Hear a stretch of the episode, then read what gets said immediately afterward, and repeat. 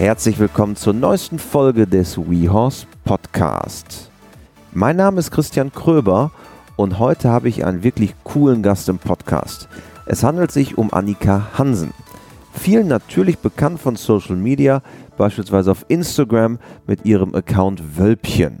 Wir sprechen unter anderem über ihr Leben als Influencerin, ihre Anfänge, also wie für sie alles in der Pferdewelt begann, welche Bedeutung Social Media und Pferde in ihrem Leben haben und welche Ziele sie auch ganz persönlich noch hat.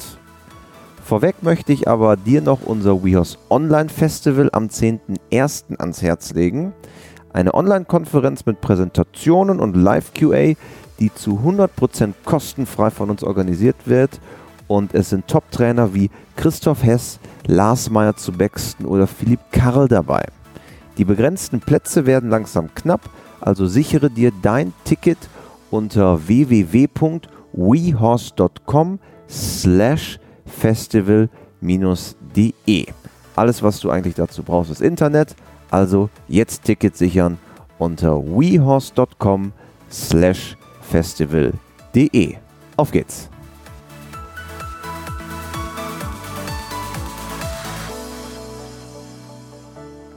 Hallo im Podcast, Annika. Hallo. Schön, dass du da bist. Ja, schön, dass du hergekommen bist, muss man ja eigentlich sagen, äh, in diesen schwierigen Zeiten. Aber äh, ich freue mich, dass das geklappt hat. Corona-konform. Absolut kon. Wir sind zwei Meter Abstand, würde ich sagen. Mindestens. Zweieinhalb. Zweieinhalb. genau. Also ähm, gar kein Problem. Und wir sind am Niederrhein. Richtig. Nämlich in Ponyhausen. Du bist tatsächlich, glaube ich, und ich hoffe, ich enttäusche jetzt keinen anderen, äh, mein erster äh, Kundengast. Externer sozusagen. Gast. Hier, externer Gast. Ähm, Wirklich? Ja, aber das erzähle ich einfach allen anderen auch und dann äh, fühlt Das ist sich auf jeden jeder Fall eine gute geehrt. Story. genau. Aber Ponyhausen ist schon, muss man sagen, wirklich ein Traum, der wahr wird von dir. Also alle, die dir folgen auf Instagram und so weiter, sehen natürlich, dass du umgezogen bist hierher an Niederrhein, unweit der niederländischen Grenze. Und das ist der wahr gewordene Traum. Ponyhausen war wahrscheinlich immer schon mein Traum. Ponyhausen ist mein Traum. Ponyhausen ist jetzt tatsächlich wahr geworden. Und ähm, ich meine, wir sitzen jetzt gerade hier in unserem kleinen Anbau. Die Koppel ist hm, schätzungsweise acht Meter weit weg. Ja, Im- vielleicht äh, siebeneinhalb. Genau, äh, im Sommer steht da Wölbchen. Ich kann eigentlich immer noch nicht glauben, dass ich tatsächlich jetzt hier lebe, dass ich die Pferde da vorne stehen habe. Ich sehe Kobi und Kanto auf dem Paddock stehen und dass ich meinen kleinen eigenen Reitstall habe mit meinem Reitplatz. Das ist, glaube ich, was, wovon viele, viele Pferdemädchen träumen. Pferdefrauen träumen, Pferdemenschen träumen und ähm, dass das wahr geworden ist, ja, ich bin eigentlich immer noch sprachlos, weil wir sind ja jetzt echt erst ein paar Wochen da. Ich glaube jetzt vier Wochen eingezogen und das ist irre. Und es war, wir haben eben ja schon einmal drüber gesprochen, relativ langer Weg dahin. Äh, Du hast ja vorher im. Ballungsgebiet Köln, Ja. Hürth gewohnt. Ähm, Und ich kann mir vorstellen, es ist überhaupt nicht einfach, sowas zu finden. Das ist ja so ein, ich habe es eben, als ich reinkam, gesagt, ja, so ein, so ein niederrheinisches Bauernhaus, das ist aber eine alte Ziegelei, hast du Genau. gesagt. Und äh, sowas zu finden mit diesen Weiden hier dran, den Reitplatz, äh, da hinten die Pferde, das ist schon sensationell. Ich spiele ja aktuell in meiner Insta-Story immer das Lied äh, Wonderland. Ähm, so kommt es mir ein bisschen vor. Es ist ein ganz, ganz besonderer Ort und es ist unfassbar schwer, sowas zu finden. Ähm, der Weg dahin, also ich glaube, wir bräuchten einen sehr, sehr langen Podcast, um das alles zu erzählen. Ähm, es gab so viele Stationen, also angefangen von dem allerersten Objekt, was wir uns angeschaut haben, ähm, wo ich danach dann beim Bauamt angerufen habe und gesagt habe, ja, ich kann da ja ein paar Pferde hinstellen. Ähm, und das Bauamt, ich glaube, der- gesagt, nee, ich glaube, der Mann, der hat immer noch äh, Zuckungen und weiß nicht, wie ihm geschieht, äh, weil ich damals so naiv und dumm da angerufen habe und der Meinung war, ja, das geht doch.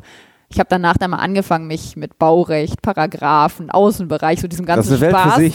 Also ich wollte das nie wissen, ich weiß das jetzt alles und das hier so zu finden in einem Wohngebiet direkt am Wald dran mit den Möglichkeiten, das ist echt, ja, das ist echt krass.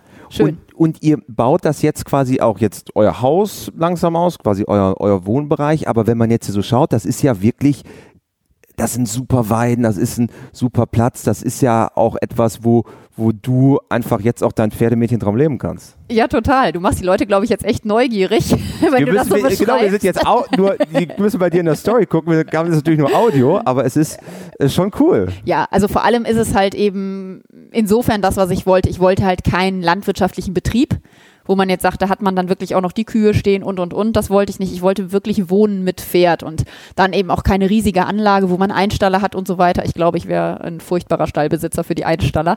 Ähm, ich wollte halt wirklich das Ganze sehr privat haben und sehr kuschelig und modern. Trotzdem irgendwie ist es hier halt so verwachsen und alter Baumbestand und es ist trotzdem aber eben modern, es ist toll eingezäunt. Also es ist irgendwie so die perfekte Mischung und genau das habe ich mir gewünscht. Nun zählst du zu den führenden Influencern im Pferdebereich. Das sagst du jetzt. Wölbchen bei der Couch. Ich glaube schon, ich glaube, das kann man sagen. Ja? Es geht nicht um mich, es geht um Wölbchen. Ja, aber am Ende stehst du ja auch Ja, dahinter absolut. und klar sind es deine Pferde, Wölbchen Absolut. kannst du und so weiter, aber am Ende ist es ja auch so ein bisschen du, die diesen Traum auch lebt. Ja. Und ähm, was viele vielleicht gar nicht wissen, du hattest ja auch eine Karriere davor oder ein Leben davor. Du warst, Wissen tatsächlich ganz, ganz wenige. ähm, du hast eigentlich TV-Hintergrund. Genau, absolut. Ähm, ich glaube, du warst so in dieser Raab-Truppe so ein bisschen unterwegs, ne? Auch unter anderem. Also ursprünglich ähm, habe ich mein Studium irgendwann mal hingeschmissen. Also ich habe tatsächlich Mathe studiert, weil mein Oh. Mathe-Abi so gut Hast war. du das vorher nicht gut überlegt, scheinbar? Äh, nee, ich habe irgendwie mein Mathe-Abi tatsächlich verrückterweise mit einer Eins abgeschlossen und dachte mir, boah, Mathe studieren ist eine Eine richtig super 1-0 Idee. im Abi in Mathe. Chapeau. Schräg, ne? Also ich weiß. Ähm, Mathe-Studium lief da nicht so gut, das habe ich nach zwei Semestern sein gelassen. Wo hast du Ähm, studiert? In Düsseldorf, In Düsseldorf. genau. Ähm, und habe dann gedacht, ja, Mode. Dann habe ich einen englischsprachigen Modestudiengang angefangen, in Mönchengladbach zu studieren. Ähm, also gar nicht so weit weg von hier. In Mönchengladbach. Lief auch nicht so gut. Und dann kam das mit diesem Modeln und dann dachte ich mir, ja, also ich bin, das wissen manche, äh, eh sehr früh von zu Hause ausgezogen und war so ein bisschen für mich selber verantwortlich. Dann konnte ich mit dem Modeln Geld verdienen und dann bin ich halt Model geworden. Und dann habe ich erstmal die Uni sein gelassen, was man nicht unbedingt empfehlen sollte. Ne? Also immer schön Schule und Uni zu Ende machen. Ähm, und bin über das Modeln dann irgendwann in die Moderation reingerutscht und habe mir gedacht, ey, das macht viel mehr Spaß. Also wenn man nicht nur lächeln darf, sondern dabei auch noch reden darf, ist das irgendwie cooler als nur schön aussehen. Ist das irgendwann, dass man merkt, so beim, beim Modeln, naja, ja. dass es halt immer irgendwie austauschbar wird? man ist super austauschbar Ah. und man ist halt auch nie genug. Also ähm, die Zeit war für mich sehr wichtig. Ich habe da äh, einfach ja eine Existenz sozusagen gründen können. Ich habe gutes Geld verdient. Die Modelzeit war rückblickend wirklich tough. Also man ist nie dünn genug, man ist nie blond genug oder nie braunhaarig genug oder nie groß genug oder irgendwas ist man nie genug. Also eigentlich hat man immer einen Mangel, den die Kunden feststellen. So habe ich das empfunden und ich war eben noch nicht mal in dieser krassen Szene unterwegs. Also ich war nie auf dem Laufsteg oder selten. Ich war halt äh, so das Knäckebrotgesicht. Also ich habe Knäckebrot, Zahnpasta und äh, Ach, solche Sachen verkauft. Hat man dich wirklich auf so Verpackungen dann gesehen? Es gibt tatsächlich noch ein Brot, auf dem ich drauf bin. ja, Vollkorn. ganz- Vollkorn äh, oder Weißbrot? Nee, so ein Eiweißbrot ist das. Da jogge ich noch so lustig in so einem äh, orangenen Oberteil durch die. Weltgeschichte. So ein Fitnessbrot, Ja. ja. ja.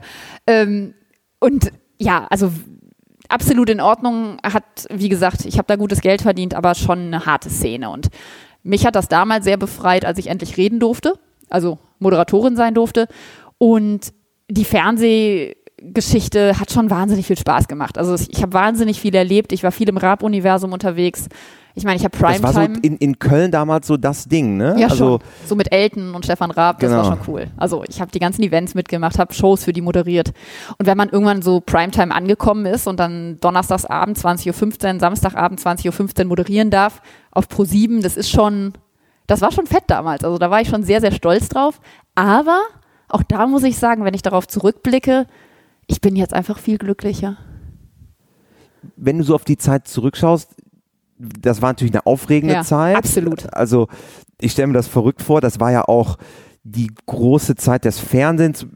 Danach Da gab's Fernsehen noch richtig. Da gab es Fernsehen, richtig, kann man schon sagen. Ich glaube, danach ist es deutlich runtergegangen und auch wird nie wieder dahin gehen, wo es mal war. Ja. Fun Fact, ich habe tatsächlich keinen Fernsehenempfang mehr. Also wir gucken Netflix auf dem Fernseher, aber wir haben seit Smart TV habt ihr. ja, ja, wir haben Ja. seit zwei Jahren äh, schauen wir kein reguläres Kein Fernsehen mehr. lineares Genau. äh, Fernsehen, wie man jetzt sagen würde. Ne? Witzig, ne? Hast du zu, diesen, zu dieser ganzen Truppe noch Kontakt oder hast du dann irgendwann gesagt, okay, das ist, ist es nicht mehr das, was ich machen möchte? Warum bist du da ausgeschieden? Naja, Kontakt hat man zu den paar Leuten, mit denen man vielleicht vorher auch schon relativ eng war, aber ganz ehrlich, so, so echte Freundschaften Das ist ein hartes Ja. Business, ne? gibt's da auch nicht so richtig. Ne?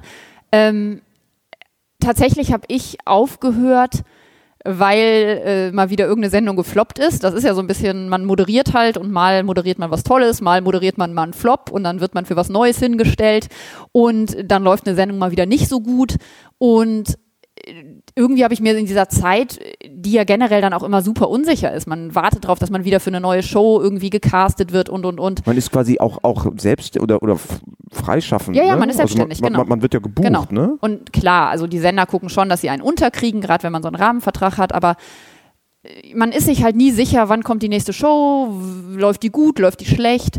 Und in dieser Zeit habe ich dann halt tatsächlich aus Spaß mit YouTube angefangen. Und habe das als totale Befreiung erlebt, weil äh, so glamorous vielen das Fernsehen vorkommen mag, man ist halt sehr wenig Chef. also Du kannst nicht selber bestimmen. Nee, man zieht an, was einem gesagt wird, äh, man wird geschminkt, wie es einem gesagt wird, man sagt manchmal die Dinge, die einem gesagt werden. Hört sich jetzt vielleicht sehr drastisch an. Natürlich hat man Mitbestimmungsrecht, aber man ist schon so ein Moderationspüppchen, was dahingestellt wird. Also Man klar. liest vom T Teleprompter ab. Genau. Nee, das nicht. Also ich habe meist Ist schon ich frei? Mhm. habe immer frei moderiert. Aber klar, wenn man so eine Schöneberger ist, dann ist das sicherlich nicht mehr so. Aber in der Riege, wo ich so war, ist man einfach wahnsinnig austauschbar. Und ähm, mit YouTube habe ich plötzlich gemerkt, so, wow, ich kann sagen, was ich denke, was ich will. Und es macht total viel Spaß. Und genau, da kam ich dann so ein bisschen in die Social-Media-Welt. Ich hatte schon eine Facebook-Seite damals. Kennt vielleicht kaum noch einer. Ja, die, die, die doch auf Facebook sind, gibt es ja, die noch, ja, die genau. Seite eigentlich? Ja, aber die ist halt total, äh, also die ist aus meiner früheren Welt. Oldschool. Ich glaube, ich habe da auch ewig nichts gepostet und man sieht mich halt im Glitzerkleidchen und High Heels auf dem roten Teppich. Das ist so de quasi deine bisschen alte Welt, wenn man Ja. so sagen kann. Du bist jetzt quasi Pony Ich verliere auch ständig Follower. die, ja, auf ja, Facebook. genau, ja, ja, genau. Ich hatte irgendwann mal 220.000, glaube ich, und äh, jetzt habe ich irgendwie noch, ich weiß gar nicht, ich war, glaube ich, seit vier Monaten nicht So, auf der dann Seite. nochmal einloggen. Irgendwie 190.000, keine Ahnung. Und der Pferdesport lief das die ganze Zeit parallel? Ja, also ich reite, seitdem ich ein kleines Mädchen bin, wobei äh, viele mal denken, ich komme aus einer Reiterfamilie. Das ist gar nicht so. Also ich habe echt so klasse Schulpferde mäßig angefangen zu reiten, gefegt, damit ich mal die Privatpferde Schritt reiten durfte und so. Und habe mich da so hochgearbeitet und bin eigentlich bis auf so ein, zwei Jahre immer auch äh, parallel geritten. Also ich hatte immer Reitbeteiligungen ähm, und habe dann irgendwann ja Wölbchen sozusagen bekommen, die ich auch am Anfang als Reitbeteiligung hatte. Ach, wirklich? Ja, ja, genau. Aber ich glaube, das kann man ja schon sagen, du kommst nicht auch so aus einfachen Verhältnissen. Ja. Also es ist, es ist nicht einfach bei dir damals zu Hause gewesen und Richtig. dann halt das noch mit dem Reiten zu verbinden. Ja, ich hatte einen Opa, der das sehr Mhm. unterstützt hat. Also äh, familiär war das sicherlich alles nicht easy. Ähm, ich bin auch mit 17 ausgezogen, aber Krefeld, ich hatte, ne? genau, aus Ja. der Ecke da. Ja. Ähm, aber ich hatte tatsächlich immer einen ganz, ganz tollen Opa, der das auch von klein auf eigentlich unterstützt hat mit dem Reiten und dann meine Reitstunden ähm, gezahlt hat. Und ähm, so hatte ich einfach die Möglichkeit, äh, das immer so ein bisschen zu machen und habe aber auch, seitdem ich dann so in der Lage war, selber mit dem Fahrrad in den Stall zu fahren, einfach alles getan, um mir noch eine Reitstunde zu verdienen. Und Also wie du sagst, Fegen, Genau, fegen, äh, misten, Schulpferde putzen, und, und, und. schrubben. Ich war bei jedem Aufräumtag mit am Start, weil dann kriegte man eine Reitstunde umsonst und hatte dann irgendwann da auch mal das erste Pflegepferd. Das weiß ich noch. Da musste ich damals ähm, 100 Mark, die hat mein Opa mir im Monat gegeben, für Demokrat. Ein riesengroßer, leider wirklich hässlicher Schimmel. Ähm, vielleicht kommt da meine Schimmelliebe her. Ja. Ähm, da musste ich 100 Mark im Monat für zahlen und der war mein Pflegepferd und ich hatte ihn aber nachher wirklich fast sechs Tage die Woche wie meinen eigenen, weil keiner wollte dieses Pferd anfassen und ich glaube, die äh, Besitzer von dieser Reitschule hatten so ein bisschen Mitleid und haben so gesagt, ja komm, dann musst du nicht mehr zahlen, kümmere dich mal um das Riesenbaby und Du dann bist sowieso die ganze Zeit ja, genau, hier. ich war eh immer da und dann bin ich da mit Demokrat äh, durch die Gegend geeiert und äh, hab gefühlt große Dressur geritten. Also unter uns, das war keine große Dressur. aber du hast dich groß gefühlt, das ist das war, Wichtigste. Ich war so glücklich. Also ich habe dieses Pferd, es ist total witzig, vielleicht schicke ich dir ein Foto von ihm. Ähm, wenn ich das heute noch sehe, diese Fotos, der war wirklich, ich glaube, der war 1,80, der war klapperdürr, aber er war schneeweiß und dieses Pferd hatte vor allem Angst. Also ich habe mit dem schon Schrecktraining gemacht, da gab es Schrecktraining noch gar nicht. Und von da ging es dann weiter, dass du quasi Studium Mathematik Genau. angefangen hast Ja, ja. und dann kam irgendwann Wölbchen. Genau. Wölbchen äh, kam ja während der Uni-Zeit irgendwann, glaube ich. Müsste ich äh, zeitlich nochmal nachverfolgen. Aber irgendwann habe ich mich halt auf, äh, weil ich da gerade halt keine Reitbeteiligung hatte und nicht so oft im Sattel saß, habe ich mir gedacht, komm, ähm, da war ich aber dann schon in Köln. Ähm, ich suche jetzt mal eine neue Reitbeteiligung und ich kann mich an diesem Morgen einfach noch extrem gut erinnern. Witzigerweise, es war noch eine Printanzeige. Ja, da hat jemand nach einer richtig Reitbeteiligung. Ja, ja, so Suche richtig Reitbeteiligung, oldschool. so ja, ja, so genau. schwarz-weiß, ja, ja, wie man das genau. von früher kennt, ne? Richtig. Und äh, witzigerweise war die Reitbeteiligungssuche eigentlich für ein anderes Pferd. Also die Frau hatte zwei, Sabine heißt sie. Also Sabine ist, glaube ich, der Mensch in meinem Leben, der am meisten verändert hat, dadurch, dass sie mich mit Wölbchen halt in Kontakt gebracht hat. Sie hatte zwei Pferde Und ich bin das eine Pferd Probe geritten, ähm, das ging nicht, das, wir haben uns nicht verstanden. Und dann meinte sie, ja, ich habe hier noch so eine andere, so eine Fuchsstute und das war schon Liebe auf den ersten Blick. Die Fuchsstute ist sie nicht geworden. Doch, Wölbchen. Ah ja, Also sorry, genau, natürlich. also sie hatte zwei Fuchsstuten und die eine ist Sorry. nicht geworden und dann Ja. hat sie die andere gezeigt und dann stand ich da vor Wölbchen Ja. und ja, dann bin ich sie tatsächlich auch äh, erstmal als Reitbeteiligung geritten. Und das ging dann wie lange?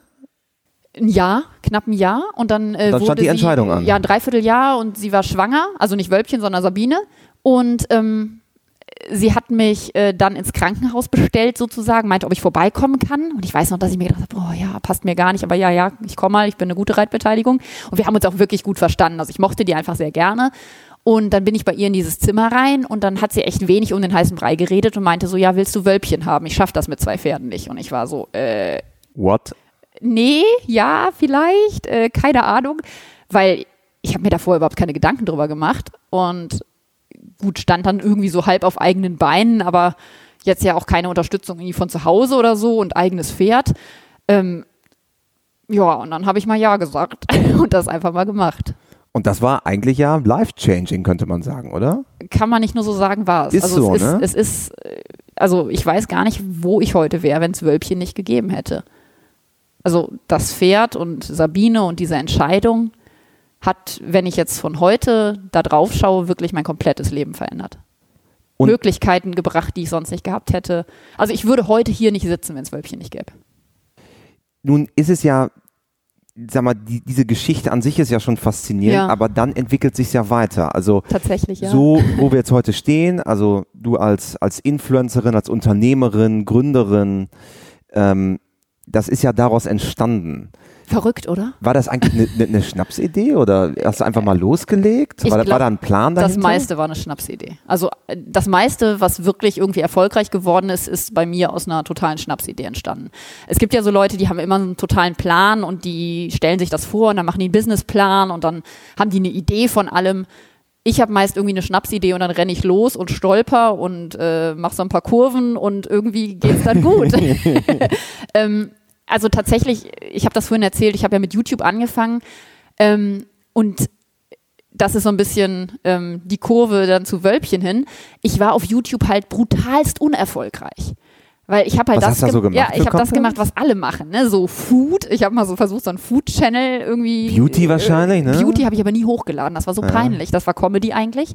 Also wie, wie, wie, wie schminke ich, also für alle, die es nicht kennen, so wa- was so Beauty-Content Ja, ja. ist, so wie schminke ich mich, wie mache ich mir die Fingernägel. Bin jetzt auch kein Experte, ich hoffe, du Ich habe so, verzeihst ein- mir. ich hab so ein Schminkvideo gedreht. Ja. Das konnte ich nicht. Ich konnte das nicht hochladen. Das war so peinlich. Und dann habe ich auch Sport habe ich gemacht. Also ich habe wirklich alles probiert, irgendwie Klicks zu kriegen mit den Sachen, wo man so dachte, joa, das bringt Klicks und dann werde ich erfolgreich. auch damals so die Zeit, ne? Genau, so war voll die Zeit, ja. Beauty. Genau. Aber ähm, war halt echt mies. Also die Videos gibt's noch, also die kann man sich noch angucken. Ähm, und mir hat dann aus Spaß jemand gesagt, die ich ganz gut kannte und die auch recht erfolgreich auf YouTube war, die meinte so, mach mal das, was du liebst. Und ich so, na, ich lieb Wölbchen. Und die so, ja, dann zeig doch Wölbchen. Ich so, ich kann doch nicht mein Pferd zeigen. Also das gab's damals auf YouTube tatsächlich auch noch nicht so. Und Instagram Pferdecontent. gab's nicht. Ja. Genau, ich so, jetzt mal ich Pferde-Content oder was. Die so, ja, mach doch mal. Und dann habe ich das erste Video mit Wölbchen gedreht, ein FMA im Stall, also ein Follow Me Around im Stall. Und dieses Video ging für meine damaligen Zahlen gefühlt komplett durch die Decke. Und ich stand davor und ich so, das kann nicht sein, dass die Leute, also die wollen Wölbchen sehen? Und dann habe ich so eine Woche daran rumgedacht und dann habe ich nochmal ein Wölbchen-Video gemacht. Auch das war super erfolgreich, so vor allem im Vergleich zu den Sportvideos. Und ich so, ja, dann mache ich jetzt Pferde-YouTube. und dann habe ich das gemacht. Dann kam Wölbchen zu der Zeit auf die Wiese, weil sie krank war.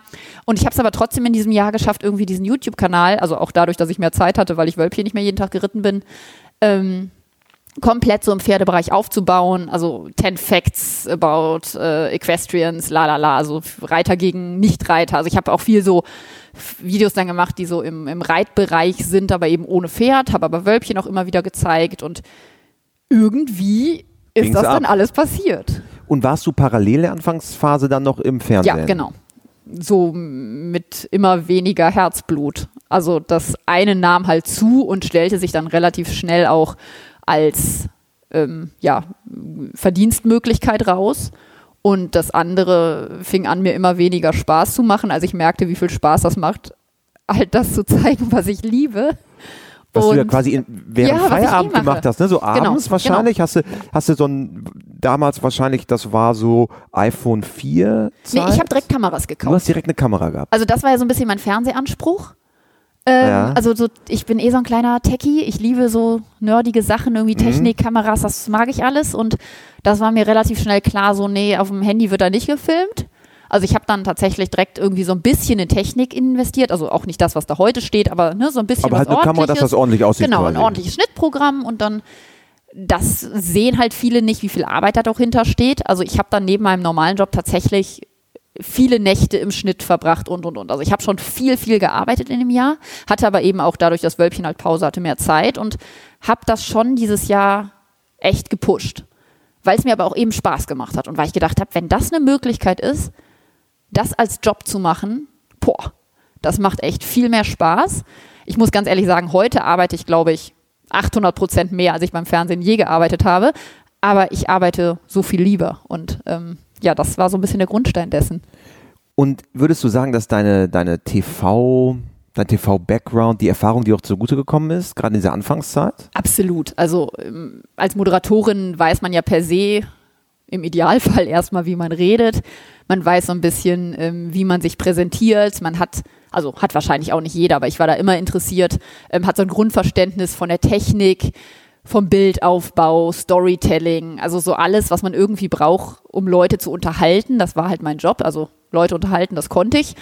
Ähm, das dahin mitzunehmen, das sorgt halt schon dafür, dass man erstmal ein schöneres Bild hat, dass man ein bisschen bessere Qualität abliefert, dass man drei gerade Sätze sprechen kann. Und ich glaube, das stach dann auch so ein bisschen hervor. Wobei, ganz ehrlich, Pferde-Content gab es da halt auch einfach noch nicht viel. Das war komplett neu, gerade in Deutschland auch. Ne? Ja. Wann war das so zeitlich? 10, 11 Nee, viel später. später? Äh, vor fünf Jahren vielleicht? Vier, fünf Jahre? ja. Fünf Jahre, ja. Sowas. Krass, ne? wie, wie, wie, Vor fünf wie, Jahren wie schnell sich da auch die Zeit gedreht Crazy. hat. Ne? Vor allem mir kommt das vor wie vor 15 Jahren, aber Ja, also fünf, fünf Jahre ist fünf- eigentlich ja keine lange Zeit. fünfeinhalb ne? Jahre, ja, ja. Mehr ist das nicht. Genau. Und YouTube, damit hat es quasi angefangen. Und YouTube ist immer noch Haus- und Hofplattform, muss ich Ja. sagen. Also ich habe, so sehr ich Instagram mag, YouTube war so ein bisschen der Startschuss und mir macht es auch einfach Spaß, Videos zu produzieren. Ich produziere gerne, ich schneide gerne. Ich finde es schön, damit Geschichten zu erzählen. Und YouTube ist für mich immer noch so ein bisschen die nachhaltigere Plattform. Instagram macht das heute manchmal so ein bisschen kaputt, was ich schade finde, weil man macht mal eben schnell eine Weil Story. so schnelllebig Ja, ist. es geht so schnell. Man macht eben schnell eine Story. Ich erzähle die Geschichte, die Geschichte, die Geschichte. Dann wissen die Leute alles. Ähm, zum Beispiel ist gestern tatsächlich jetzt erst das Video online gegangen auf YouTube vom Einzug hier. Aber die Leute leben ja vier, seit vier Wochen eigentlich alles hier schon mit und wissen, dass die Pferde da sind. Ähm, aber ich glaube, dass ich da eine gute Mischung finde, dass ich in den Stories halt viel Aktuelles zeige und auf YouTube das dann alles besser erkläre und ein bisschen mehr ja, tiefer reingehe. Schneidest du selber zum Teil? Ja, ich schneide nur selber. Echt? Ja, ich schneide alles 100%? selber. Ja, ja, 100 Prozent. Und du hast so ein eigenes Räumchen dir eingerichtet, wo so richtig Equipment steht? Oder wie? Ja, also im Büro habe ich meine Technik. Ähm, ich hatte das auch eine Zeit lang mal, dass ich so einen festen Spot hatte, der so mit Licht eingerichtet war, bis sich herausgestellt hat, dass ich halt viel lieber im Stall und in der Box und vor der Wand und äh, irgendwo anders drehe. Dann nehme ich die Lampen halt mit, aber genau, ich mache also die ganze Technik, alles, was auf YouTube zu sehen ist, mache ich alles tatsächlich immer noch nach wie vor komplett alleine. Da kommt die Passion durch. Weil Ich liebe das einfach. Storytelling, ja, ne? ich liebe das. Ich habe das einmal probiert tatsächlich. Ähm, ganz, ganz netter Kerl. Da hatte ich so ein kleines Casting und habe mir jemanden gesucht, der, also so einen Videografen und das ist ähm, das Video, wo ich mit Kobi das erste Mal unseren kleinen Geländereiterwettbewerb geritten Ja. bin. Das hat jemand anders gefilmt und geschnitten. Der hat das echt toll gemacht. Ich glaube, das Video ist super, aber ich mache es so gerne selber. Also es ist manchmal ein Angang, weil es ja doch deutlich länger dauert, als viele glauben. Also es ist ja nicht in einer Stunde gemacht, aber ich lebe das dann so. Ich mag das vom Rechner zu sitzen und die einzelnen Geschichten einfach zusammenzubauen, die richtige Musik zu finden. Musiksuche ist meist immer das, was am längsten dauert. Und wenn ich das dann fühle und dieses Gefühl transportiert kriege, das macht mich einfach wahnsinnig glücklich. Ist das auch, was dieses Besondere ausmacht? Also diese Authentizität, die am Ende auch dein Leben repräsentiert? Ich glaube schon, dass die Menschen das merken, wenn man das, was man tut, ernst meint. Es hat witzigerweise eine Mutter auf einer Messe mal zu mir gesagt, auf einer Reitsportmesse, die hat ihre Tochter so beobachtet, da gab es noch Messen und kein Corona. Ähm, und die war bei mir und ich habe die so umarmt und wir haben gequatscht und die Tochter hat gelacht und ich habe ihr was erzählt und es waren ganz viele Menschen da. Und ich habe irgendwie so aus dem Augenwinkel mitbekommen, dass sie mich beobachtet und irgendwann kam sie zu mir und meinte so, ich habe das nie verstanden, diese Faszination, aber sie meinen das, was sie da machen, ernst, ne? Und das ist es tatsächlich. Ich meine das, was ich mache, ernst. Ich meine das mit den Pferden ernst. Ich, ähm, ich bin tatsächlich vor der Kamera so, wie ich wirklich bin. Ich lache, wenn ich lachen möchte. Ich weine, wenn ich weinen möchte. Ähm, ich bin super emotional. Und ich glaube, das kommt bei mir auch daher, dass ich beim Fernsehen eben oft nicht so sein durfte, wie ich wollte. Und deshalb genieße ich so unverblümt einfach wirklich das echte Leben zu zeigen. Und ich glaube tatsächlich, dass das unheimlich gut ankommt und es macht mich wahnsinnig glücklich, dass die Leute das so zu schätzen wissen. Dass es da draußen eben nicht nur die perfekten Insta-Accounts gibt, die immer gut aussehen. Also die Leute kriegen mich halt mit Dutt ungeschminkt und Schlamm im Gesicht, genauso wie sie mich da mal im roten Teppich halt kriegen und das ähm, sich anschauen können. Und es macht mich total glücklich, dass ich eine Community um mich aufbauen konnte, die diese Bandbreite mir erlaubt zu leben. Und mich nicht nur in einer Facette mag, sondern die das alles feiern, die mich als Annika oder als Wölbchen oder wie auch immer so in all dem annehmen. Und das ist echt, das ist richtig cool. War das schwierig zu Anfang, diesen, diesen Sprung tatsächlich zu gehen? Also du, du fängst mit YouTube an, es entwickelt sich irgendwas, du, du kannst einfach auch deine Geschichte zu erzählen. Da würden jetzt viele kommen und sagen, naja, du willst nicht mehr beim Fernsehen arbeiten, mach doch einen ordentlichen Beruf, geh doch zur Post, jetzt mal ja. plakativ gesprochen, arbeite da. Ja.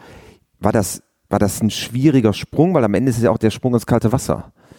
Oder ich bin halt immer ins kalte Wasser gesprungen. Also dadurch, dass ich halt, ähm, und da bin ich meiner Geschichte tatsächlich ein bisschen dankbar, dadurch, dass ich halt nicht aus diesen klassischen Verhältnissen komme und jemand habe, der mir gesagt hat, was ich zu tun habe und was so richtig ist und wie man das mit der Ausbildung macht, ich bin immer ins kalte Wasser gesprungen. Also weder ähm, meine Uni hinzuschmeißen und stattdessen Bikini-Fotos auf den Malediven für einen äh, Bikini-Katalog zu machen.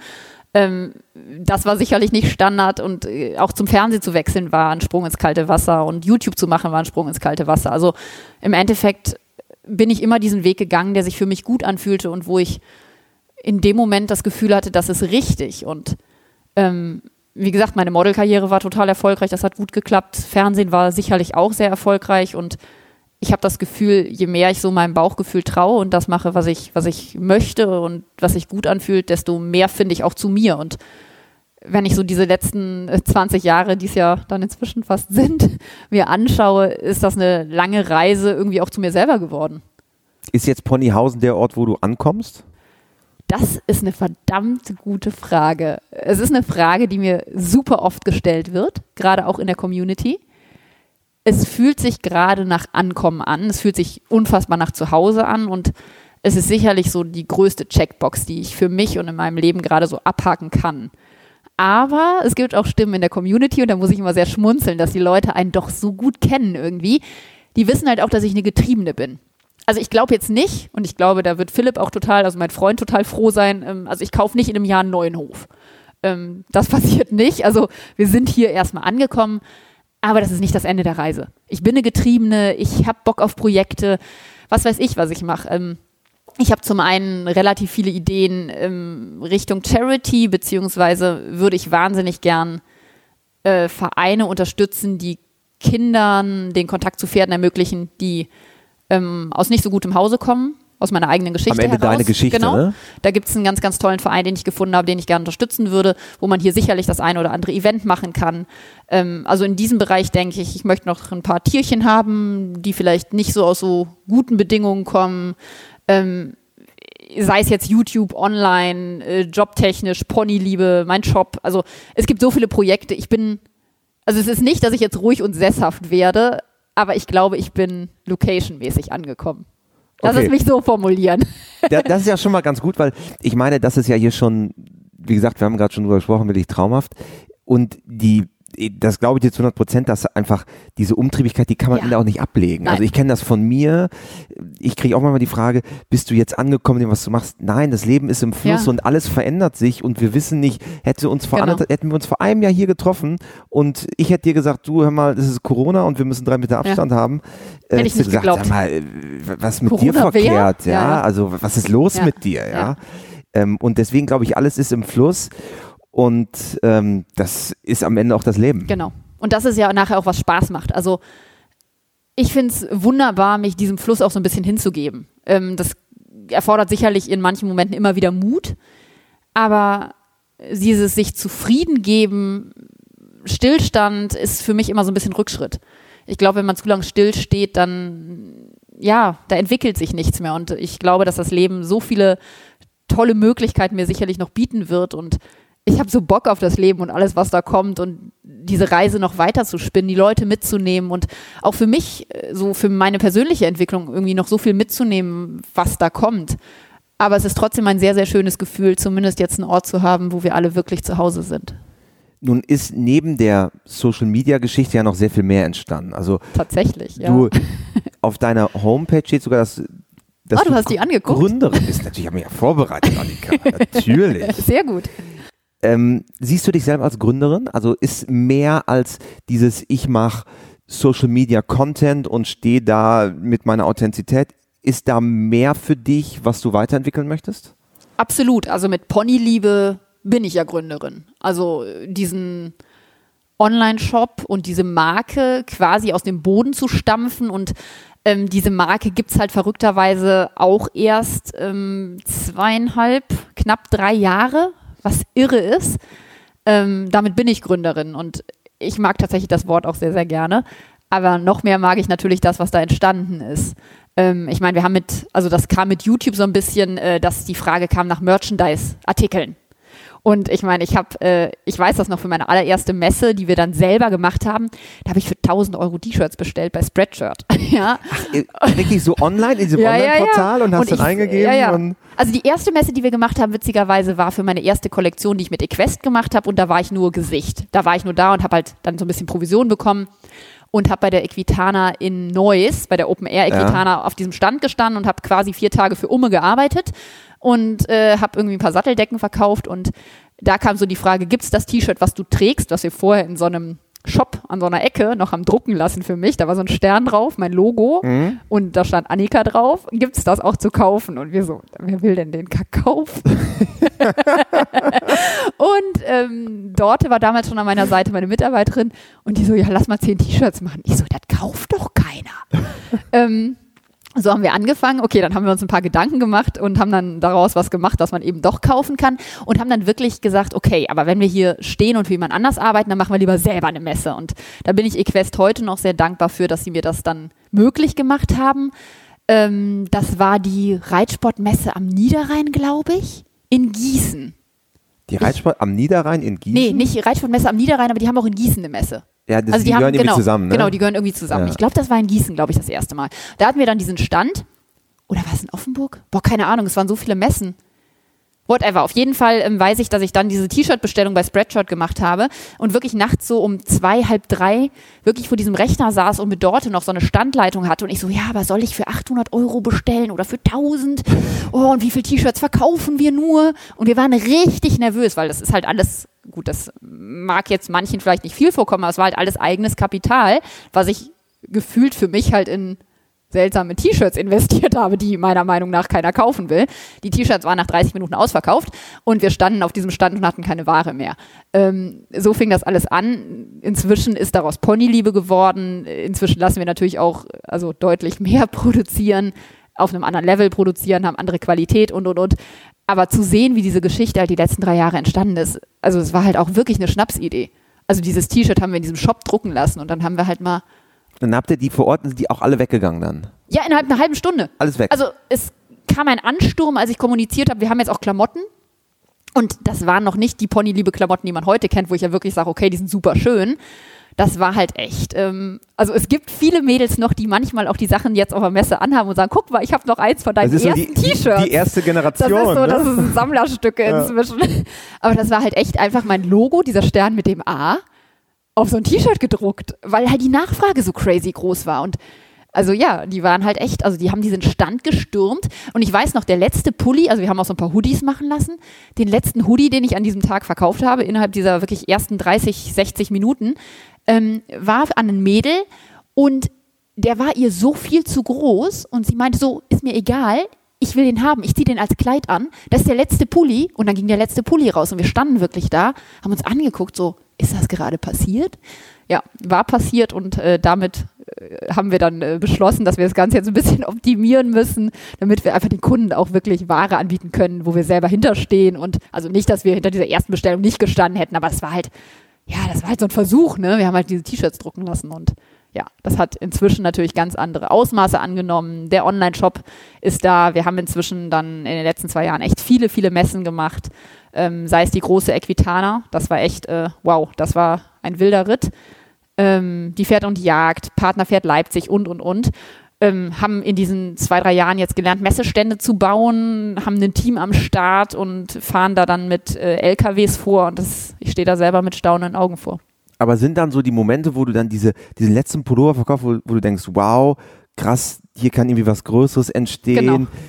Hier kann irgendwie, weil man kennt dann so die, die Marken, die halt so im Pferd unterwegs sind. Ja, und wow, ich kann vielleicht eine eigene Marke schaffen, ja. ja. Ja, genau das war das. Also ich hatte halt, also die Nachfrage, die da war, war so riesig, dass bei mir sofort der Wunsch da war, halt einfach was Gutes daraus zu machen. Und mir war halt sehr schnell klar, okay, wenn, dann müssen wir auch qualitativ gut sein, sonst habe ich da keinen Bock drauf. Und ähm, ich habe zu der Zeit dann mein Buch geschrieben und witzigerweise hat der Verlag mich auf den Namen Ponyliebe gebracht. Das Buch heißt ja auch Ponyliebe und ähm, das, da war so ein Brainstorming und dann kam so ein bisschen auf den Tisch, okay, welches Wort nutzt du denn immer? Und ich habe immer in meine Postings schon ewig Hashtag Ponyliebe geschrieben. Und dann meinten die zu mir, das muss Hashtag Ponyliebe heißen. Und in dem Moment war mir klar, dass meine Marke Ponyliebe heißen muss. Und ja, die ist ja inzwischen auch gesichert und alles. Und Ponyliebe war einfach, es gibt kein Wort, was das besser ausdrückt, was ich fühle. Wie tief bist du heute in diesem ganzen Thema drin? Also suchst du selber Halfter aus oder Alles. guckst dir, guckst dir wirklich da den Strick an und sagst, nee, Freunde, so soll er nicht, er soll anders? Also weißt du, ich habe halt so ein Team von so 80 krassen Leuten um mich rum und eigentlich mache ich gar nichts mehr selber. Genau. eigentlich bist du nur noch in Ponyhausen und, und, und reitest in den Ja genau, ich trinke nur noch Champagner und kriege Geschenke geschickt.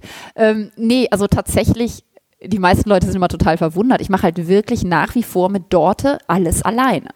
Also wir sind nach wie vor eine Two-Women-Show mit, also wir haben die Susi noch zum Beispiel, die macht inzwischen so Service-Pony-Liebe. Also es gibt so ein paar freie Leute noch, wie gesagt, auf den Messen haben wir dann sowieso Teams, die halt auch mit verkaufen und so, aber ich würde mal sagen, so the main business, also alles, was Influencer-Sachen angeht, Social Media angeht, was ähm, den Shop angeht, äh, Programmierung, Homepage mache ich selber. Also ich fasse jedes Halfter an, jeden Pulli an, ich kriege jedes Musterteil geschickt und äh, ziehe mir das selber an und gucke, wie mir das gefällt, wie das bei mir aussieht. Ich suche jede Palettenfarbe selber aus. Also dort und ich haben schon tough life, aber wir lieben das und ich muss an dieser Stelle auch einmal loswerden, dass Dorte wirklich, also ohne Dorte wird es nicht funktionieren. Ich nenne sie mal liebevoll Head of Annika. Ja. Sie macht halt mein komplettes Backoffice und ich kann so kreativ sein und so brennen und so rennen, weil sie halt auf Augenhöhe mit mir rennt. Und ich habe immer, wenn ich so ein bisschen über meine Schulter schaue oder an meine Seite schaue, immer eine Dorte neben mir rennen. Und das macht mir so viel mehr möglich, als ich alleine könnte. Und das ist echt schön, dass es sie gibt.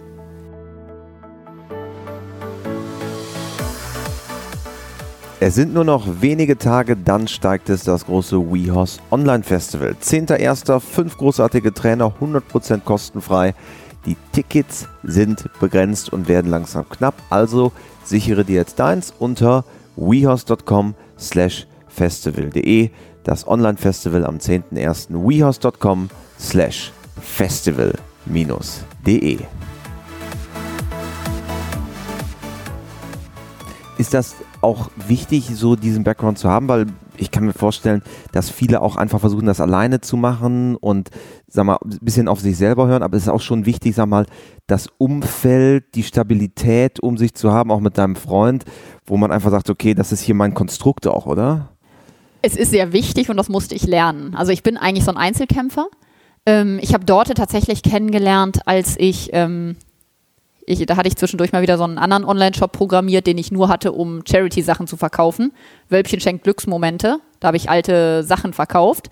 Der so, Server, so, so Secondhand. Ja, ja, genau. Der Server ist zusammengebrochen und ich saß plötzlich mit 600 Paketen in meinem Wohnzimmer und war am Weinen. Und ich kannte Dorte so ganz flüchtig und sie meinte immer, du, ich helfe dir gerne. Und kam sie über die Community? Nee, sie kam über die Alexandra Ewang, eine Pferdefotografin. Mhm. Und äh, da hat sie auch gearbeitet. Okay, da habt ihr euch ähm, kennengelernt. Genau, quasi. die war bei einem Shooting mal mit dabei und die hat immer gesagt, du, wenn du mal Hilfe brauchst, melde dich. Und ich saß halt wirklich nach dieser Aktion, ich weiß gar nicht, wie lange ist das her, vier Jahre, drei Jahre, irgendwie sowas. Also bevor wir dann im Prinzip mit Ponyliebe irgendwann starteten. Ähm, saß ich zwischen diesen 600 Paketen, weil ich habe dann auch noch die Idee gehabt, dass ich Kalender mache. Das war eine super Idee, die habe ich auch noch mitverkauft. ähm, saß ich in meinem Wohnzimmer wirklich weinend zwischen diesen Paketen und habe Dorte angerufen, immer noch weinend und habe gesagt, Dorte, wir kennen uns nicht, aber jetzt ist der Moment gekommen, dich. wo ich dich brauche. Und die kam in dieses Wohnzimmer rein, schluckte, guckte mich an und meinte so, so, du hast doch jetzt gleich diesen Termin. Ich habe da witzigerweise meinen ersten äh, Termin mit Mercedes gehabt. Ähm, geh dich duschen, geh dich schminken, ich regel das hier. Und ja, sie hat es geregelt und sie regelt bis heute. sehr, sehr cool. Ja, weil das ist ja schon auch eine riesen Herausforderung und auf einmal, wenn diese Sachen so unglaublich schnell wachsen, auf einmal hast du da die 600 Pakete liegen und das könnte theoretisch auch 6000 schnell werden. Ja? ja, das war echt eine, also so rückblickend war es eine Mistidee, aber hat ja geklappt.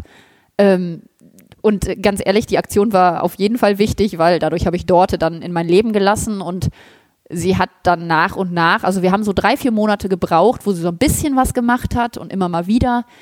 Und ich habe dann gemerkt, wie schön es ist, jemanden in seinem Rücken zu haben, der wirklich da ist. Und wie gesagt, heute möchte ich sie nicht mehr missen. Ähm, ich bin eigentlich voll der Kontrollfreak, ich will alles selber machen, aber ich habe gelernt, dass, äh, ja, dass es eben ein paar Menschen an der Seite gibt, die einem das Leben verdammt viel leichter machen können. Und wenn man da dann 100% vertraut, dann ist es einfach ein totaler Gewinn. Nun ist ja Social Media mit dieser enormen Reichweite auch immer so ein Wabon-Spiel.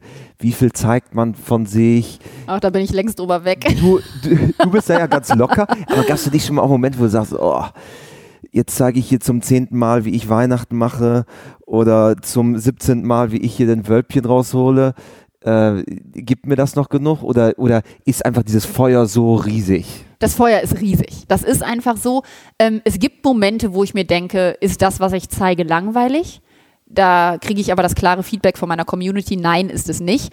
Und es lassen sich Geschichten ja auch immer anders erzählen. Also wenn ich jetzt jeden Tag das gleiche zeigen würde, ich stehe auf, ich putze mein Pferd, ich sattle mein Pferd, ich gehe ins Bett. Ja, das ist nach Tag fünf nicht mehr spannend. Aber Eat, sleep, write, repeat. Ja, ja, genau. Schöner Satz. Ähm, dadurch, dass ich halt vom Fernsehen komme, dass dieses Storytelling irgendwie bei mir äh, so im Kopf ist. Also ich denke ja in Geschichten irgendwie und ich versuche das immer irgendwie anders aufzubereiten. Also mich langweilt es nicht, die Community anscheinend auch nicht. Und ähm, wie viel zeigt man, hast du gerade angesprochen. Also über den Punkt bin ich tatsächlich einfach so ein bisschen hinweg, weil äh, ich habe mir da viel Gedanken drüber gemacht, weil man sich darüber wohl Gedanken machen sollte sagen ja viele, ne? Ja, also, genau. Der, du lässt die Leute so in dein Leben rein, jo, bist du dir sicher? Part of the job, ne? Ja. Also so wie, wie andere Jobs Nachteile haben, mag das für viele ein Nachteil an diesem Job sein oder auch ein Grund sein, warum sie diesen Job nicht machen wollen würden. Ähm, jetzt war ich halt einfach schon irgendwie mein halbes Leben gefühlt eine öffentliche Person. Durch das Modeln, durch das Moderieren. Ähm, man hat mich mit Bauch weg Unterhose auf dem Cover einer Klatschzeitung gesehen. Also irgendwann fällt da so dieser Punkt, wie öffentlich will ich eigentlich sein? Ich habe das irgendwann einfach so ein bisschen über Bord geschmissen. Ich mache das sehr intuitiv. Es gibt, würde ich sagen, eigentlich quasi keinen Bereich, den ich kategorisch ablehne zu zeigen. Ähm, mein Bauch sagt mir da ganz genau, was ich gerade zeigen will oder was nicht. Also es gäbe sicherlich eine Situation, jetzt Wölbchen haut mir hier auf dem Grundstück ab und das will ich nicht zeigen. Ja, jetzt ist sie mir vorhin abgehauen. Du hast eben erzählt, die ist so ein bisschen spazieren Genau, äh, habe ich jetzt doch gezeigt, weil in dem Moment hat sich das nicht, also es war halt eine lustige Situation. Ähm, es gibt wenig, wo ich sagen würde, das zeige ich auf keinen Fall und äh, wie gesagt, was mir eigentlich am schwersten fällt, ist, wenn es mal Situationen gibt, wo es mir nicht gut geht und ich das nicht kommunizieren kann. Es gibt vielleicht so ein, zwei Bereiche, wenn es engen Menschen nicht gut geht. Das hat auf Social Media nicht zu suchen, weil da geht es nicht um mich, da geht es um andere und dann geht es mir ja trotzdem nicht gut. Und das dann, die Diskrepanz hinzukriegen, das fällt mir wahnsinnig schwer. Das sind meist die Phasen, wo man dann ganz wenig von mir sieht, weil ich bin echt. Gibt es immer wieder, das kündigst du auch dann an und sagst, hör genau. mal zu, jetzt ist weniger. Ja, genau weil einfach das und das ist. Ja, genau. Und ich bin ein mieser Schauspieler. Ich kann, ich kann das nicht faken. Ich bin inzwischen so in diesem Echtsein drin, dass ich keine Lust habe, dann so zu tun, als ob ich happy bin, wenn ich nicht happy bin. Und das sind dann quasi so die, sag mal, die Auszeiten, die du dir dann quasi auch bewusst nimmst, oder okay, jetzt will ich mit mir, meiner Familie genau. die ja. Dinge regeln. Genau, genau. Und Wenn's dann komme ich gibt, quasi wieder zurück. Richtig. Und manchmal muss man sich ja auch mal Pausen nehmen, das versuche ich auch. Da werde ich immer besser drin. du, du bist schon, wenn man jetzt das anschaut, du haust ja schon so 25 Stories am Tag locker raus, ne? Eher 50. Wollte ich gerade, also es ist ja schon, ich habe jetzt heute Morgen, habe ich mal äh, mir die Zeit genommen, wirklich von vorne bis hinten komplett durchzugucken, ne? Und das sind ja schon, also es war fast eine Stunde, würde ich sagen. Echt? Wow. Weißt du, aber es hat mir letztens jemand geschrieben oder jetzt, als das mit Pollyhausen auch so krass wurde, ähm, das haben mir ganz viele geschrieben und das fand ich so ein schönes Kompliment. Mir haben ganz viele geschrieben, du bist meine neue Lieblingsserie. Ja, aber das ist so. Ich gucke abends lieber deine Story als Netflix. Also Da- das Kompliment zu kriegen, da dachte ich mir, boah, also gut. aber, aber ich, ich glaube da wirklich dran und ich glaube, dass zum Beispiel eine Influencerin wie du am Ende in einem selben Segment antritt wie eine Serie. Da bin ich also fellenfest von überzeugt. Sieht man ja auch in TikTok zum Beispiel. Ja, war krass, oder? Ich das cool. Dann, dann sagen mir Leute, ey, ich habe ich hab jetzt zweieinhalb Stunden auf TikTok verbracht und ich habe nicht gemerkt, wie die Zeit umgeflogen ist. Da gibt es halt nicht viele Serien und nicht viele TV-Shows, die das können. Ja, also wahrscheinlich gucken mich jetzt mehr Leute als zu meinen Fernsehzeiten. Ist sogar ziemlich sicher, würde ich sagen. Ja, wahrscheinlich. Also wenn, wenn du es einmal aufaddieren würdest, garantiert. Und vor allem mit einem positiveren Blick drauf. Also beim Fernsehen ist ja oft so, da wird ja, okay, jetzt wird auch kritisch geguckt. Es gibt immer Leute, die kritisch sind, aber ich glaube, die Leute sind jetzt viel wohlgesonnener. Nun bist du ja, hast du ja auch da, das Spektrum enorm ausgeweitet für dich. Also jetzt mit Ponyhausen, du, du redest jetzt über Zäune und Reitboden Ja. und äh, wie man eigentlich äh, die perfekten Dinge dort findet.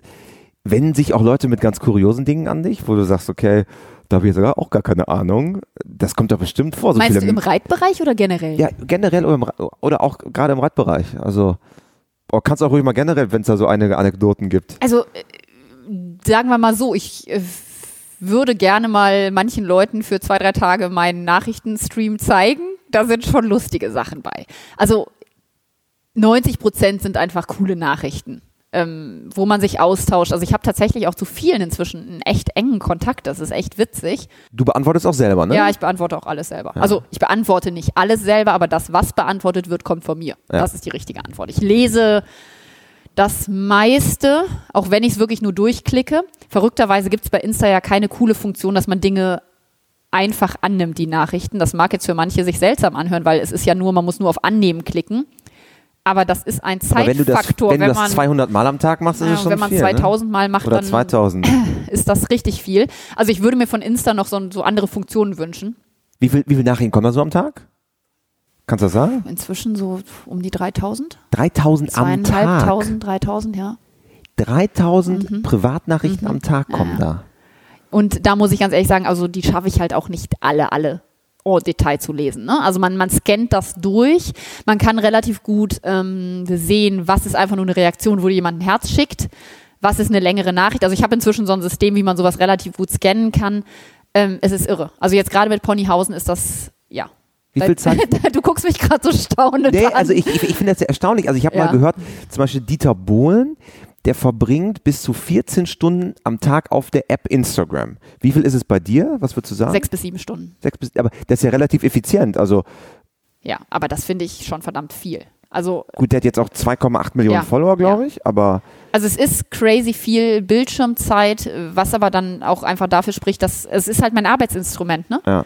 Also Instagram ist mein ist meine Arbeitsplattform und ich meine klar, dazu kommt halt E-Mails beantworten, das das das, also das allein ist ja nicht mein Job, was ja manche dann auch immer denken, aber es ist schon ja, es ist zeitintensiv. Ich würde mir gerne Mechanismen von Instagram auch wünschen, die das effizienter machen. Ausbildung ist ja auch ein Thema Mhm. äh, für dich. Wie gehst du so an das Thema ran? Hast du irgendwie Vorbilder, wo du drauf Ja, schaust? ich gucke halt WeHorse, ne? Ah, das ist die richtige Antwort, Annika. Das ist, und wir können sagen, nicht eingeübt. Äh, nee, nicht eingeübt. Aber Und, der lag gerade auf der Straße. ne? Lag Ja, auf der den habe ich einfach mitgenommen. Aber Fun Fact, ich habe mich ja, bevor wir Kontakt miteinander wirklich hatten, ähm, darüber gesprochen haben, dass wir hier für einen Podcast was machen und wir machen ja auch im nächsten Jahr ein bisschen was zusammen. Ja. Habe ich mich ja witzigerweise schon dreimal bei euch an und wieder abgemeldet. Ich habe mich immer wieder angemeldet, weil ich gedacht habe, boah, das ist mega spannend. Und dann habe ich Videos geguckt einen Monat und dann habe ich mich irgendwie wieder abgemeldet. Und dann war ich genervt, dass ich abgemeldet war und habe mich wieder angemeldet. Und ich habe jetzt einfach, glaube ich, so ein Jahresabo abgeschlossen und jetzt bin ich auch happy. Ich habe auch einen großen Gutschein für dich mit. Oh, vielen Kriegst Dank. vielen Dank. Also ihr äh, seht daran, dass ich, ja, ich hatte echtes Interesse und äh, brauchte nur zwei, drei Anläufe, dann auch festzustellen, dass ich das ja anscheinend wirklich regelmäßig gucken will. Aber ihr macht auch gute Videos, muss man sagen. Aber gibt es da so gewisse Ausbilder, wo du sagst, das ist so genau mein Style, das finde ich cool? Das finde ich mega, mega schwierig. Es gibt ja so diese, also im Reitsport gibt es wahrscheinlich in allen Sportarten, es gibt ja so diese Fanlager. So entweder ist man, keine Ahnung. Roger Federer Ja. oder Nadal. Genau, oder man ist Ingrid Klimke oder Monty Roberts. Oder man, Ja. also was weiß ich, man hat so seinen einen Style und man macht das. So war ich noch nie. Also ich versuche wirklich mir von allen Welten so das Beste zu klauen. Ähm, sei es, dass ich einen Springreiter anschaue und da Tipps mitnehme. Ähm, es gibt teilweise in der richtig klassischen, klassischen Dressursachen, die ich toll finde. Es gibt bei der Bodenarbeit Sachen, die ich von dem einen gut finde, aber von dem, dann finde ich andere Sachen nicht gut. Die schaue ich mir bei jemand anders an. Ich glaube, man muss sich so sein eigenes Süppchen brauen, weil kein Pferd ist gleich und kein Bedarf ist gleich. Also ich bin ja super sportinteressiert ähm, mir machen Turniere Spaß. Ich habe jetzt ja die Vielseitigkeit für mich entdeckt. Das ist super toll.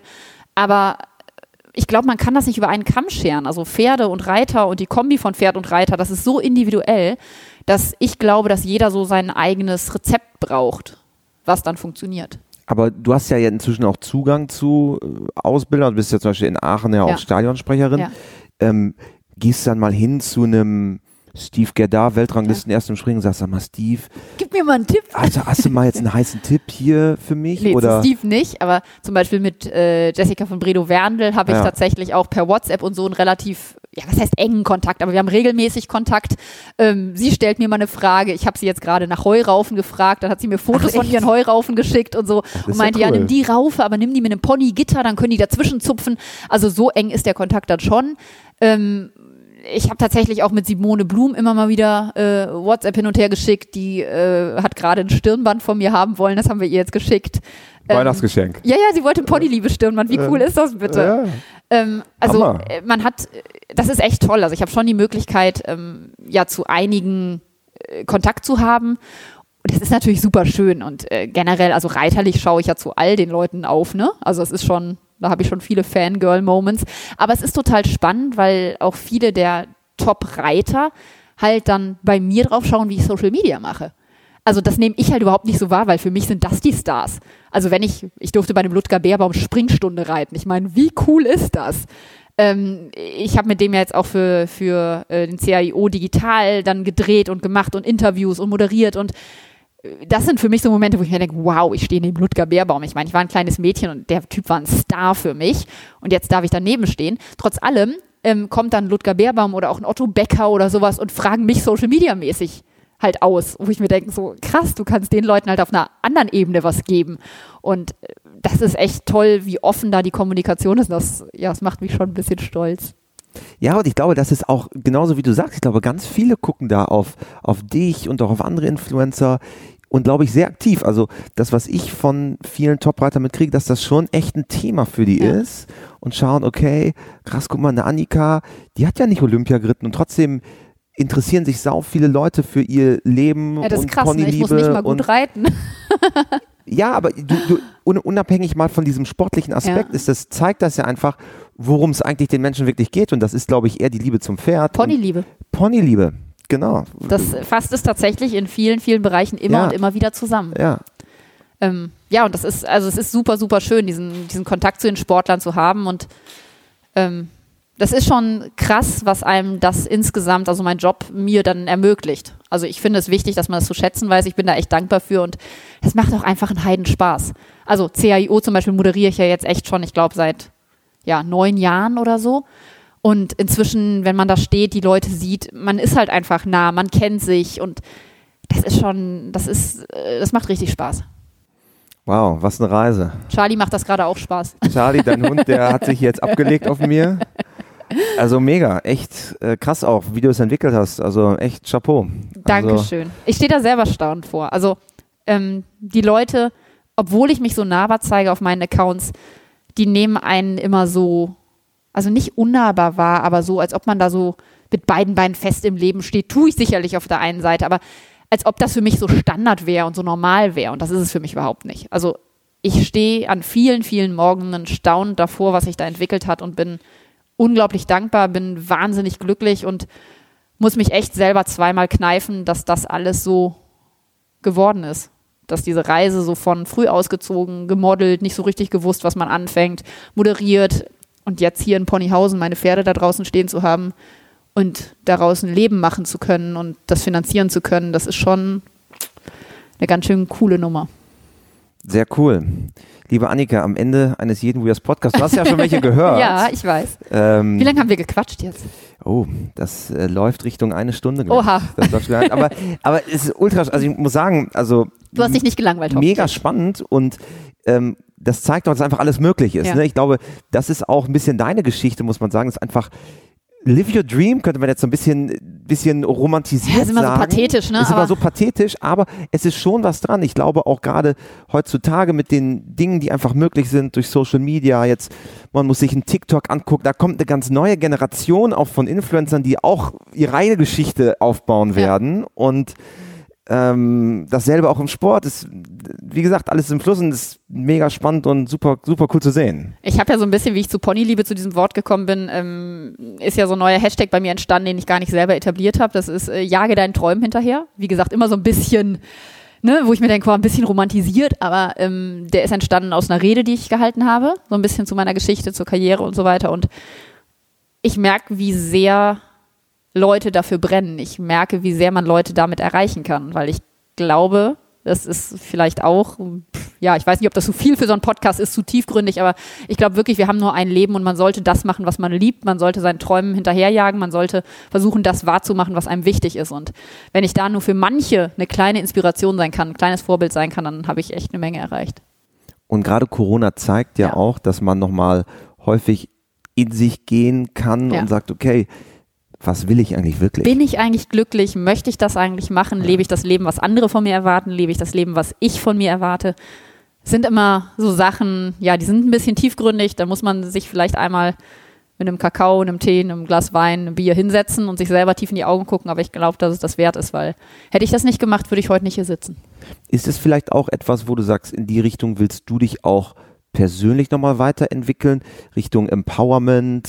Äh, Wir haben ja eben Ja. im Vorgespräch über so Female Wir haben Empowerment ja vorher schon mal gesprochen. anderthalb Stunden geredet. Genau, wir, wir haben uns ein bisschen in der Küche schon festgequatscht bei dir, ähm, dass du auch, sag mal, in diese Richtung, ja, ich glaube, Frauen stärker machen, Frauen weiterbringen, so dieses Entrepreneurship, Ja. das sind jetzt viele Buzzwords, die Ja, ich gerade ja. so reingeworfen habe, aber, Aber die aber, mag ich alle. aber ich glaube, das ist gerade bei vielen Leuten sehr en vogue.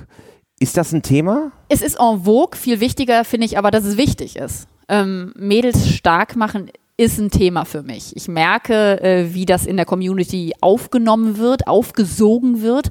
Ich merke, wie groß das Bedürfnis von jungen Mädchen, jungen Frauen, älteren Frauen ist, die Legitimation zu bekommen, ihr eigenes Ding zu machen. Ich finde es erstaunlich, dass wir 2020 haben und es für viele Frauen nicht selbstverständlich ist, ihr eigenes Leben zu leben, ihre eigenen Wünsche durchzusetzen, ihren eigenen Träumen zu folgen. Es ist erstaunlich, so viel sich wahrscheinlich in unserer Welt schon verändert hat, finde ich es absolut erstaunlich, dass es für viele Frauen absolut nicht selbstverständlich ist. Und ähm, wenn ich da bei mir von spreche, was meine Ziele sind, was meine Wünsche sind und dass ich dann, ich bin so go for it, ich renn dann los, ich mach dann.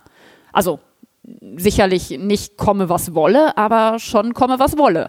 So erstmal losrennen. Und ähm, ich merke, wenn ich das dann zeige, darüber spreche, wie die Leute anfangen zu brennen. Ich merke wieder so ein, so ein Glimmen kommt bei denen, so ein, so ein Funkeln, wie die plötzlich Lust kriegen und sagen, ach, ich würde ja auch gern nochmal und ach, eigentlich wollte ich ja auch. Und ich merke, wie groß das Bedürfnis ist und ich merke, wie viel Spaß mir macht, das macht, dieses Feuer bei anderen anzufachen. Also mit meinem eigenen Losrennen und meinem eigenen Feuer, was so brennt, anderen die Legitimation zu geben, zu sagen, ja, brenn doch auch, los, renn deinem Traum hinterher, mach das, folg deinen Wünschen. Ich merke, wie viel Spaß mir das macht und das ist sicherlich was, was man, ja, was sicherlich die nächsten Monate, Jahre äh, wahrscheinlich auch noch einen größeren Fokus bei mir bekommt, weil das ist einfach, es ist super cool zu sehen, wenn andere das auch machen. Und ich finde, unsere Gesellschaft ist generell, jetzt wird es vielleicht wieder ein bisschen tiefgründig, aber unsere Gesellschaft ist teilweise so negativ. Es wird immer gesagt, was man nicht machen soll, was man sein lassen soll, was schiefgehen kann. Ich finde es viel cooler, den Leuten zu sagen, mach dein eigenes Ding. Es ist egal, was die Leute von dir denken. Es ist egal, was die Nachbarn denken. Solange du keinem wehtust, keinen verletzt und niemandem schadest, mach doch, worauf du Bock hast. Und glaub erstmal dran, dass es gut geht. Und das ist, glaube ich, gerade in der aktuellen Lage, in der wir uns befinden, jetzt mal Ja. ganz groß gesprochen, gesellschaftlich, ne, Mhm. wo man, glaube ich, auch einfach schauen muss, wo ist eigentlich das Licht am Ende des Tunnels und, und wo ist das Positive in der ganzen Sache? Also ich Genau. glaube, in allem liegt immer immer eine Chance Ja. und man muss sie halt nur ergreifen. Und gerade jetzt ist ja auch eine Zeit der, des Wandels, den man auch einfach nutzen kann. Ja. Und ich Generell glaube- unabhängig von Corona jetzt auch mal, ne? aber man kann, glaube ich, immer diesen Weg gehen. Man sieht ja auch, dass aktuell sich ganz tolle Dinge entwickeln. Also wenn ich, ähm, so schlimm die Zeiten sind, aber wenn ich mir anschaue, wie viel digital passiert ist in den letzten Monaten, wie viele Firmen plötzlich auf diesen Zug aufspringen, sich entwickelt haben, ähm, wie viele Leute persönlich plötzlich ein Business gegründet haben, weil das eine nicht mehr funktioniert hat. Also ich glaube, dass es auch Möglichkeiten gibt, was nicht heißt, dass das immer leicht ist. Also wie gesagt, auch meine Steps waren mit vielen Kurven, Straucheln, immer mal wieder auf die Nase fallen verbunden. Ähm, aber äh, ja, also die Zeit, die wir aktuell haben, ähm, gibt die Zeit nachzudenken und äh, ich glaube, dass Leute darin bestärken, ihr eigenes Ding zu machen, immer cooler ist, als zu sagen, öh, guck mal, was die macht. Hast du das so ein bisschen, dass du aus der Community hier und da mal so Nase rümpfen, "Na, was macht die Annika da jetzt wieder für ein... Es gibt immer Leute, die das alles scheiße finden, was man macht, die gehören dazu, ne? Also Perlt- ich war, Perlt das an dir ab? bitte? Perlt das an dir ab? Nein. ich bin eigentlich viel zu sensibel für den Scheiß. ähm, perlt überhaupt nicht ab. Also ich habe echt teilweise auch schlimme Abende. Ne? Es gibt ähm, durchaus, äh, also Kritik finde ich vollkommen okay. Kritik ist wichtig. Ich mag Kritik, weil ich mich dann weiterentwickeln kann.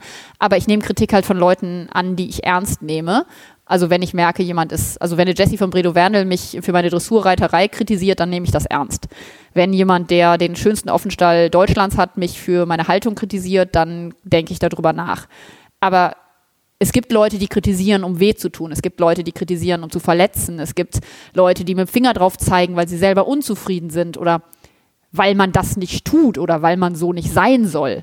Und so eine Kritik tut weh. Und ich möchte immer fragen, warum machst du das? Am liebsten würde ich Leute, die so sind, alle persönlich treffen, denen in die Augen gucken und sagen, warum, warum tust du mir weh? Warum sagst du mir das? Und dann kommt ja immer so, ja, wer sich in die Öffentlichkeit stellt, der darf solche Gefühle nicht haben. Aber ich glaube, ich bin so erfolgreich, weil ich so emotional bin, weil ich so viele Gefühle zulasse und dann gehört das eben auch dazu. Und manchmal tut's weh. Ja. Das stelle ich mir auf jeden Fall auch tough vor, gerade wenn du sagst, 3000 Privatnachrichten am Tag. Aber man muss ja ganz ehrlich sagen, das meiste ist positiv. Ja. Ne? Also wir reden jetzt von unter einem Prozent. Und Wow. Ich versuche nochmal den, den, den, den Schwenk Richtung äh, den vier klassischen WeHouse-Fragen. Wahrscheinlich stolpern wir auf dem Weg noch äh, über andere Sachen, aber es ist mega spannend. ähm, also, Frage Nummer eins. Hast du ein Motto, nach dem du lebst? das Motto hatten wir ja schon ein bisschen, ähm, jage deinen Träumen hinterher. Ich glaube, mein Motto, also ein Motto zu finden, was man so ausdrückt, ist ein bisschen schwierig, aber es ist schon losrennen, machen. Man hat nur ein Leben und das sollte man groß leben. Irgendwie sowas in die Richtung. Meine Freundin sagt immer, ähm, die ist äh, Coach für Boah, Persönlichkeitsentwicklung. die möchte ich mal kennenlernen. Ja, ich stelle euch vor, ihr werdet euch mögen. Ähm, die sagt immer, das ist hier nicht die Generalprobe, sondern das ist das Ding. Ja, Und äh, das finde ich trifft es immer ganz schön. total. Das Dann, merke ich mir. dann ähm, Frage Nummer zwei. Gibt es einen Menschen, der dich vielleicht auch im Hinblick auf die Pferde besonders geprägt hat? Mein Opa hat mich sehr geprägt. Mein Opa ist, ähm, ja, wenn man jetzt von meiner etwas seltsamen Familiengeschichte ausgeht, ähm, sicherlich so der Mensch in meiner Familie, der mir am aller, allerwichtigsten war. Er ist leider nicht mehr unter uns.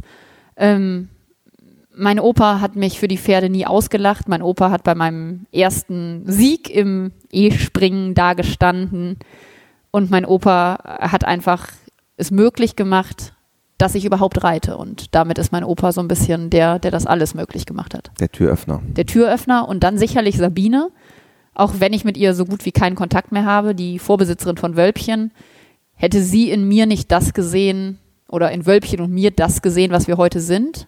Und damals schon irgendwie das Gefühl gehabt, dass das anscheinend eine große Nummer sein kann mit Wölbchen und mir. Wenn es das nicht gegeben hätte, wenn sie mich nicht gefragt hätte, ob Wölbchen meine werden soll, dann auch dann wird es das alles nicht geben. Frage Nummer drei. Wenn du Reitern bzw. Pferdemenschen eine Sache im Umgang mit ihren Pferden auf den Weg geben könntest, was wäre es? Da gibt es bestimmt aus deiner Erfahrung jetzt mit Ponyhausen ganz, ganz viel. Ja, aber ich glaube, ach, wie formuliert man das? Ich sehe es, also es gibt eine Sache, die ich immer wieder sehe und die mir das Herz bluten lässt. ähm, das Pferd ist nicht dein Feind. Das Pferd macht nichts, um dir zu schaden. Das Pferd macht nichts, weil es morgens aufsteht und sich denkt, boah, die Alte verarsche ich heute mal richtig. Ich würde mir für die Pferde, für die Reiter, für das Miteinander wünschen, dass Menschen verstehen, dass wir Menschen eben ein Gehirn haben und nachdenken können und rational uns Dinge überlegen können und das Pferd kann das in der Form nicht. Und ich würde mir wünschen, dass mehr Menschen dem Pferd die Möglichkeit geben, ja, fair zu sein und eine Chance zu kriegen, weil viele Pferde haben keine Chance, weil der Mensch von Anfang an der Meinung ist, äh, dass das Pferd wieder was falsch macht oder dies macht oder jenes macht. Und ich glaube, wir interpretieren da wahnsinnig viel rein. Also ich interpretiere ja auch viele meine Pferde, aber ich glaube, viele Menschen glauben so viel, was die Pferde da denken und mit Absicht machen und das ist, glaube ich, totaler Quatsch. Mehr Nachsicht, mehr Ruhe, mehr Ponyliebe. Mehr Ponyliebe. Was nicht heißt, kein Respekt und keine ja. Konsequenz und so, ne? Aber ja. einfach der Bock war heute mal wieder blöd. Nee, der Bock war nicht blöd. Der Bock kennt den Hänger nicht und hat Angst davor. Und dann vervollständige bitte diesen Satz: Pferde sind für mich. Mein Leben. Großartig. Eine große Reise, Annika, durch äh, die, die Ponyliebe Welt. Ja. Also äh, wir hätten, glaube ich, auch die zwei Stunden voll gekriegt. Also hat wirklich Spaß gemacht. Und äh, ja, weiter alles Gute in Ponyhausen. Ich danke dir. Und äh, ja, bis bald. Schön, dass du da warst. Tschüss. Ciao. Wir bei WeHouse.com, der Online-Reitschule, wünschen dir natürlich schöne Weihnachten, eine ruhige und besinnliche Zeit trotz der Corona-Pandemie und einige ruhige Stunden im Kreise der Familie und bedanken uns, dass du dabei warst bei diesem Podcast und bei unserem gesamten Podcast-Jahr 2020. Es gab viele, viele großartige Folgen. Wir arbeiten fleißig daran, natürlich im nächsten Jahr nachzulegen und bedanken uns für deine Treue. Du findest uns auf Spotify, Google Podcast, Apple Podcast, Stitcher, Deezer und vielen, vielen weiteren Plattformen. Also, wenn du das noch nicht getan hast, abonniere unseren Kanal. Ansonsten sehen wir uns wieder im nächsten Jahr beim WeHorse Podcast.